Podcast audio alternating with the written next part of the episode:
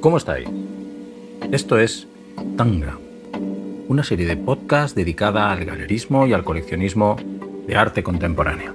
En Tangram vais a encontrar una infinita combinación de ideas que despejan los aburridos tópicos presentes todavía en el concepto que del mercado del arte tienen muchos de nuestros conciudadanos. Interesante, emocionante, divertido y comprometido. Entrar en una galería de arte puede abrirte otros mundos, quizá para siempre.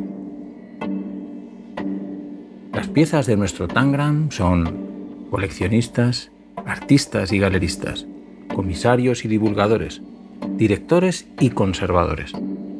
Todos aquellos que forman el sorprendente y desconocido, muchas veces paradójico y fascinante territorio de nuestro mercado del arte.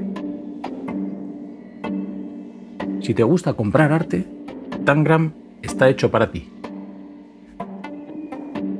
Un programa realizado y producido por la Feria Estampa con la colaboración del Ministerio de Cultura y Deporte y la Consejería de Cultura y Turismo de la Comunidad de Madrid. Hoy en Tangram, Daniel Cuevas nos presenta su nuevo e interesante proyecto y pasearemos charlando de galerismo con el crítico y comisario Enrique Andrés Ruiz, jefe de acción cultural de la Dirección de Industrias Culturales del Ministerio de Cultura y Deporte, visitando las galerías de Adolfo Cayón y Rafael Pérez Hernando, quienes de forma muy distinta y personal pero de igual manera exquisitos y emocionantes, sondean y redescubren nuestra más reciente historia del arte y exploran nuevas formas y artistas contemporáneos de enorme interés. En la dirección, José María Chema de Francisco, con el diseño sonoro de José Saudinos, bienvenidos a Tanga.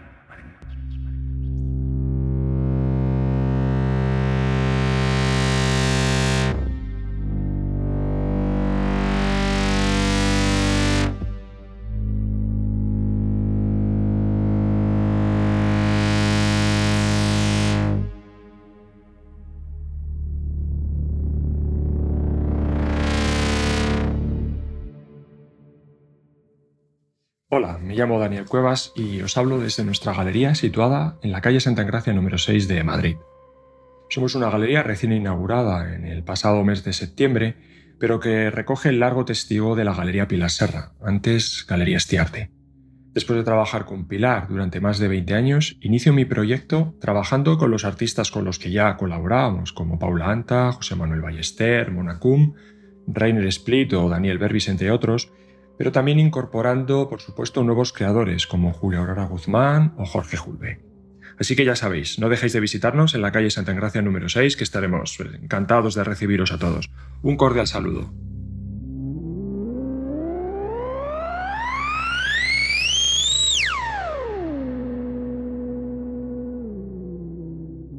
Tangram, piezas podcast de estampa, galerismo y coleccionismo de arte contemporáneo.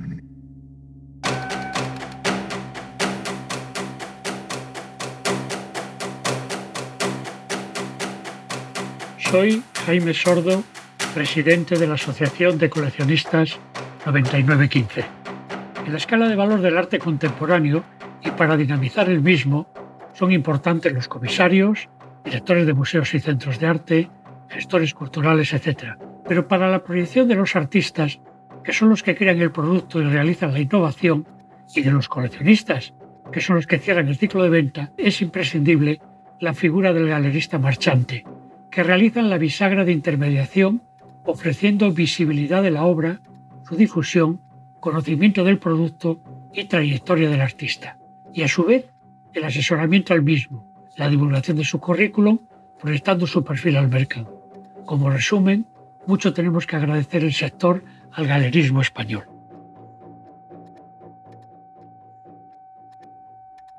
Estamos con Adolfo Cayón, quien junto con sus hermanos abrió la Galería Cayón en la calle Orfila de Madrid en 2005 en un primer espacio que inauguró con una exposición de monotipos y grabados de la colección de Marina Picasso, lo que supuso una declaración de intenciones que nos indicaba ya el alcance internacional y de grandes maestros contemporáneos que forman la actual nómina de las representaciones de esta galería en España.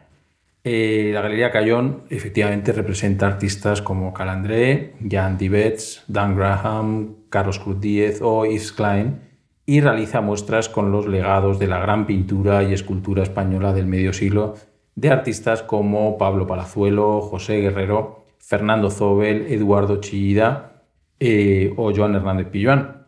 O más recientemente incorporando a Juan Giral, uno de nuestros más desconocidos e influyentes pintores en los 70 y 80. ¿Qué tal estás, Adolfo? Gracias por recibirnos en tu galería. Muy bien, muchas gracias. Estás en tu casa. Oye, actualmente tenéis dos espacios en la calle Blanca de Navarra, donde ahora nos encontramos, en tu despacho. Eh, además tenéis una oficina abierta en Manila, en Islas Filipinas, y un espectacular espacio en la isla de Menorca, que la galería ha remodelado y, y adecuado un poco para eh, mostrar los proyectos de, de, artistas vuestros como Fred Sandbach o Stanley Whitney. ¿Era un antiguo teatro exactamente este espacio? Así es, correcto. estábamos buscando desde, desde, hace varios años un espacio especial y encontramos uno realmente excepcional y único en una isla maravillosa que es la isla de Menorca. Es un teatro, antiguo palacio, reconvertido en teatro y después en cine hace unos 90 años y, y, como tal funcionó hasta la década de los años 90. Oye, me gustaría preguntarte sobre la consideración que los artistas españoles eh, tienen en el coleccionismo internacional, estos artistas que, representáis, eh, y esa equiparación con las generaciones de otros artistas de otros países. Pues mira, eso que me preguntas lo venía yo oyendo desde que empecé a coleccionar con 14 o 15 años. Siempre oía a los galeristas quejosos de la poca atención que prestaba el magnífico arte que producían los artistas españoles.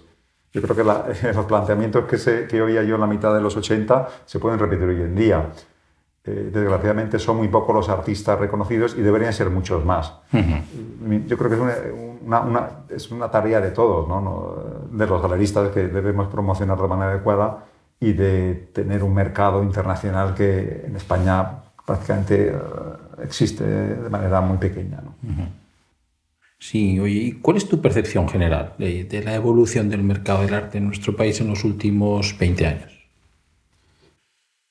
Eh, pues una pregunta complicada. Yo creo que lo, que te puedo decir, puedo empezar diciéndote que han proliferado galerías de arte contemporáneo que antes, hace 20 o 25 años o 30 años, cuando yo empezaba a ver galerías, no había en, tanta, en tanto número y eh, con un trabajo que, en muchos casos me parece magnífico y el mercado del arte español sigue siendo eh, precario, evidentemente es precario, el número de coleccionistas más o menos serios, en mayor o menor intensidad, es menor del que nos gustaría tener a todos, ¿no? Sí, es cierto que han abierto bastantes galerías de arte más emergente o de una extensión social de coleccionismo em, de, de, artistas más jóvenes, quizá. ¿no? Esto yo creo que sí que ha habido una extensión o ha habido una proliferación de galerías en este sentido de de coleccionistas que empiezan a, coleccionar ahora quizá, ¿no? Eh, no, me cabe duda, eh, que, pero esa semilla, ese fruto, tiene que crecer a lo largo de los años. Veremos dentro de tres eh, lustros, década y media, un mayor número de coleccionistas que han nacido con una base muy sólida, como la que vemos en las galerías españolas de arte contemporáneo. Esa es mi esperanza, verdaderamente. Y hay una cosa que, hablando ahora con galeristas, con coleccionistas, eh, en los momentos de la pandemia que nos encontramos, eh, parece que estamos viviendo un momento como de transición a un mundo más, más expandido digitalmente, más comunicado por, por los nuevos medios eh, y que debido, como te digo, esto de la pandemia, pues, pues ha hecho que las galerías estéis actualizando y estéis volcados casi ¿no? en las páginas web, en la, vuestra comunicación de redes, en digamos, el acceso a nuevos públicos o a vuestros clientes y coleccionistas a través de, de sistemas no convencionales.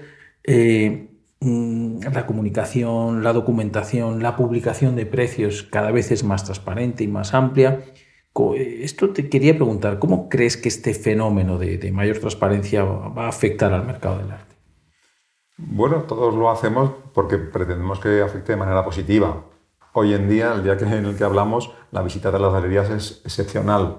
Y por tanto, el trabajo del galerista, más que nunca, y es una cosa que se venía haciendo, es vender la obra de arte y promocionar los artistas a través de estos medios que indicas, con los que ya venimos trabajando todas las galerías desde hace mucho tiempo. O sea, nadie ha incorporado nada que no, con lo que no trabajara hace 11 meses. Está claro, sí. Es decir, eh, todas tenéis vuestras páginas web sin embargo, ha habido un momento especial para repensar, quizá, en estos momentos de, tranquilidad. Como no hay momento para ver galerías, la gente viene menos a la galería, de pensar otras formas de comunicación de arte contemporáneo. Bueno, más que pensar, eh, estamos, volvemos a lo mismo, es el, sistema de comunicación digital del que hablábamos, que venimos usando, pero yo creo que hay que recuperar uno que se había abandonado, que es el teléfono. Yo creo que, la, llamada, la llamada al coleccionista hoy en día es absolutamente primordial, siempre lo ha sido y para todos siempre es más sencillo eh, escribir un correo electrónico que nos toma muchísimo tiempo cuando podemos liquidar el asunto con una llamada de manera seguramente mucho más efectiva. O sea que si hay que recuperar algo, desde luego, es incorporar algo es el teléfono. Pues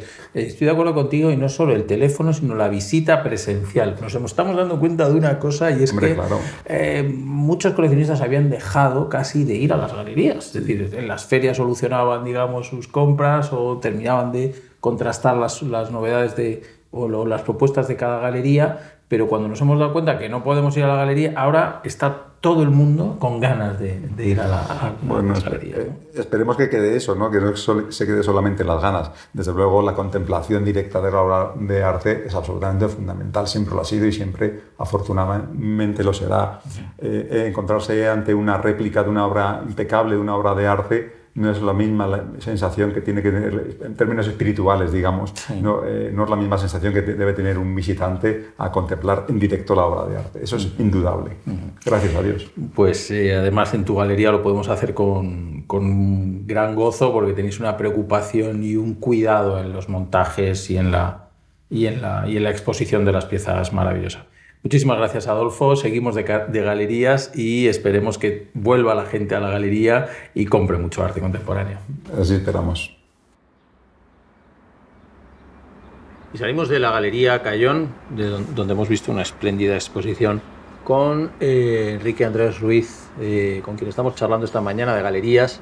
Enrique Andrés Ruiz, poeta, escritor y crítico de arte, autor de una excelente decena de poemarios que han merecido el elogio de exigentes lectores, así como de hasta siete títulos dedicados al ensayo sobre pensamiento y estética, el último de los cuales, publicado en el 2017, eh, llevó el título de La Carroña, ensayo sobre lo que se pierde en la editorial Pretextos.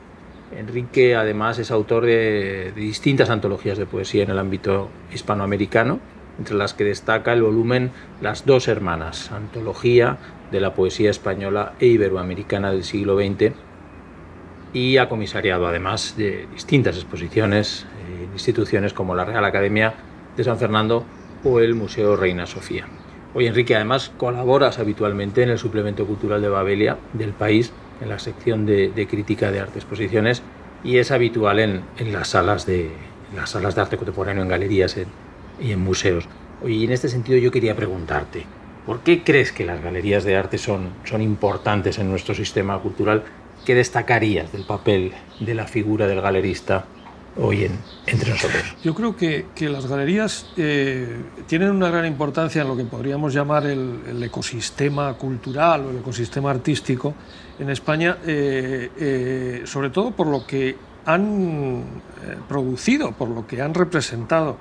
hay que darse cuenta que cuando no existían instituciones públicas ni privadas dedicadas al arte moderno y al arte contemporáneo, pues en España, a través de galerías que empezaron siendo más bien pequeñas, estoy recordando, por ejemplo, la de Juana Mordó en Madrid o la de René Metras en Barcelona, pues sirvieron de núcleo y de, y de centro aglutinador del informalismo español de los 50, del arte español de los 60, hasta después desembocar, desembocar a finales de los 70 y los 80 en otras galerías muy determinantes de la producción artística española, como lo fueron pues, eh, Seiker, AL eh, y después Fernando Vijande. Fueron galerías completamente determinantes.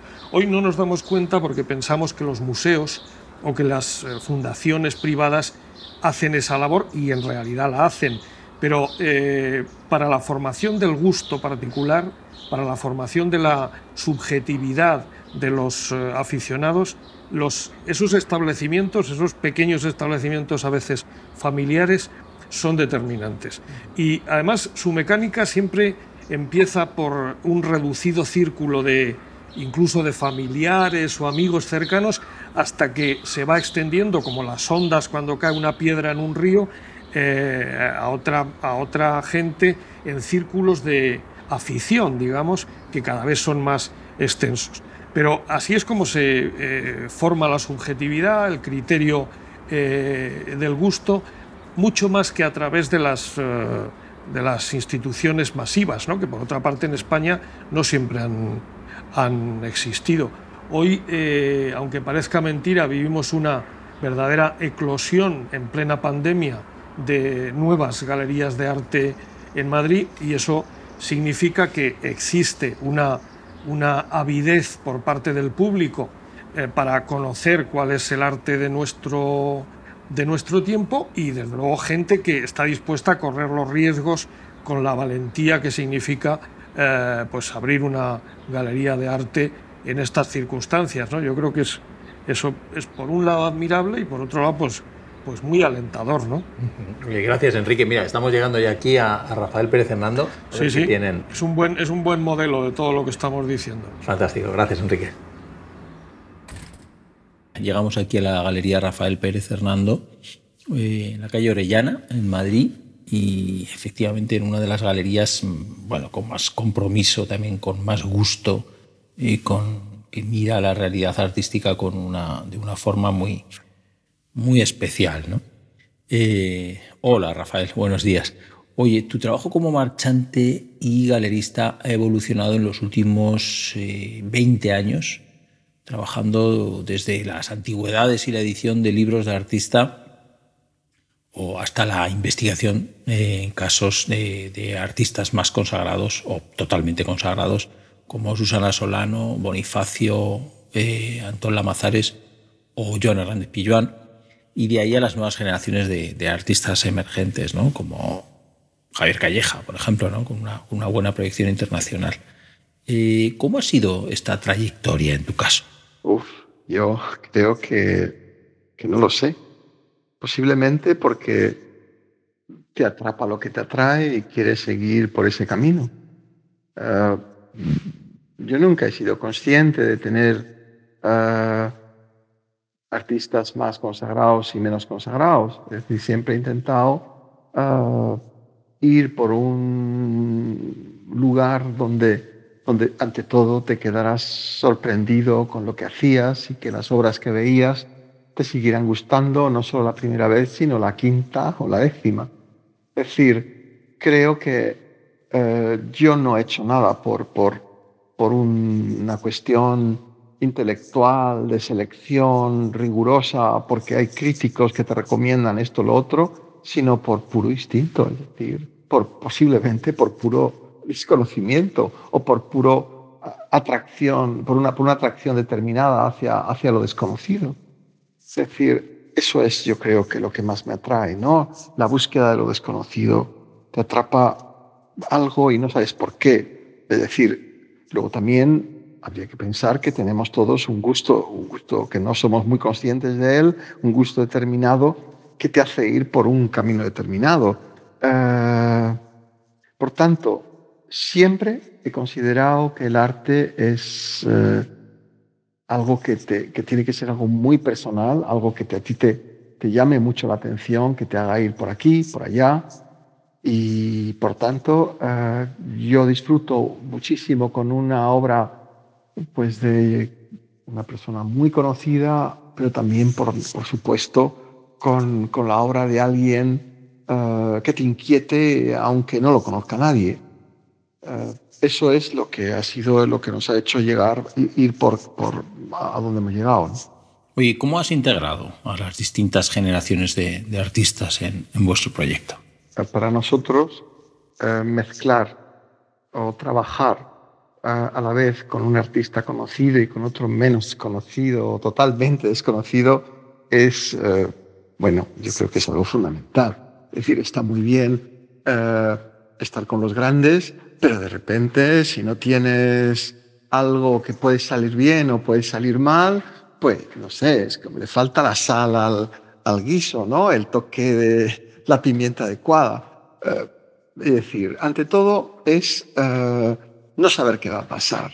Eh, pues lo que es, de, lo que es eh, trabajar con alguien que nunca sabes lo que va a hacer, pues eso es, fascinante. Yo sé que habrá personas que se queden muy inquietas, pero bueno, yo creo que la mezcla de, de alguien consagrado y alguien no consagrado, pues bueno, pues, pues puede dar muchas alegrías o muchas frustraciones. Claro, ya. Oye, ¿por qué crees que el arte contemporáneo tiene hoy en día un gran atractivo eh, entre, entre nuestros conciudadanos? Porque mmm, tengo la sensación que eh, el arte de hoy eh, tiene la mayor atención que la sociedad española le haya podido dar a lo largo de toda su historia. ¿Cómo lo ves esto? Pues porque el ser humano necesita magia. Siempre atrae lo mágico, lo desconocido, lo inaccesible. No nos olvidemos que estamos entrando en un mundo desde hace tiempo mucho más material. Todo lo material es lo que prima. Y el arte, como vuelvo a decir, que es meternos en el mundo de lo desconocido, hace que tenga un atractivo especial. Nosotros en la galería vemos uh, una serie de personas que uh, exposición tras exposición vienen, repiten.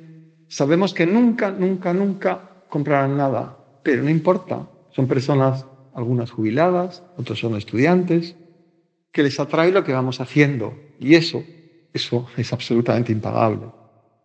Luego también nos preguntan uh, si la sociedad española de hoy eh, tiene eh, un interés enorme en el arte, eh, lo máximo en la historia. Yo creo que no.